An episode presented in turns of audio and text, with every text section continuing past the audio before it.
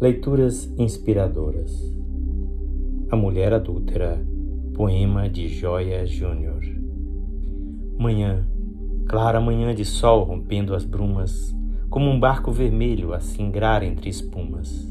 Campo de luta, o sol é um gladiador selvagem e tinge com seu sangue a sombra da paisagem. Jesus, depois de orar a noite inteira, envolto em manto singelo, o cabelo revolto, a barba em desalinho, as sandálias manchadas pelo vermelho pó das longas caminhadas, ensinava no templo, apresentando ao povo a larga nitidez de um horizonte novo. A estrada do porvir, imensa e inatingida, a nova Canaã, a terra prometida, que Moisés procurou no meio do deserto, parecia tão longe e estava ali tão perto. Ele era a porta aberta, o ensinamento, o exemplo. Nisto, um bando sinistro avança pelo templo.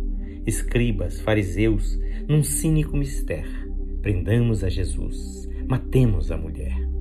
Em meio ao burburinho, uma jovem, bonita, pálida, maltratada, atirada e maldita pela lei de Moisés, esperava a sentença, o prêmio do pecado, a negra recompensa de um ilícito amor envergonhada e muda, aguardava o suplício, a pedra pontiaguda, que em seu corpo moreno, em ferida medonha, selaria a desgraça, o martírio, a vergonha. Depois, a treva imensa e um corpo ensanguentado, expostos para exemplo, o prêmio do pecado. Fora presa em seu leito imundo e deletério, no instante em que a paixão se fizera adultério. No intenso vozerio, uma voz se levanta Jesus de Nazaré, que dizes desta santa? Merece a maldição que nossa lei ensina ou merece o perdão que é da tua doutrina? Jesus, indiferente, alheio à multidão, abaixa-se a escrever com o dedo no chão. Depois ergue-se altivo, os olhos vivos, a alma profundamente clara, imensamente calma, e destrói a pergunta em um único brado. Lance a primeira pedra o que não tem pecado. Abaixa-se de novo o Pai dos Evangelhos e o povo se dispersa a partir dos mais velhos.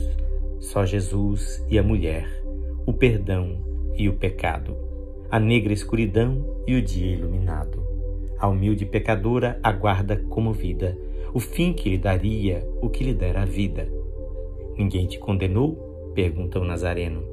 Ninguém, Senhor, ninguém pois nem eu te condeno.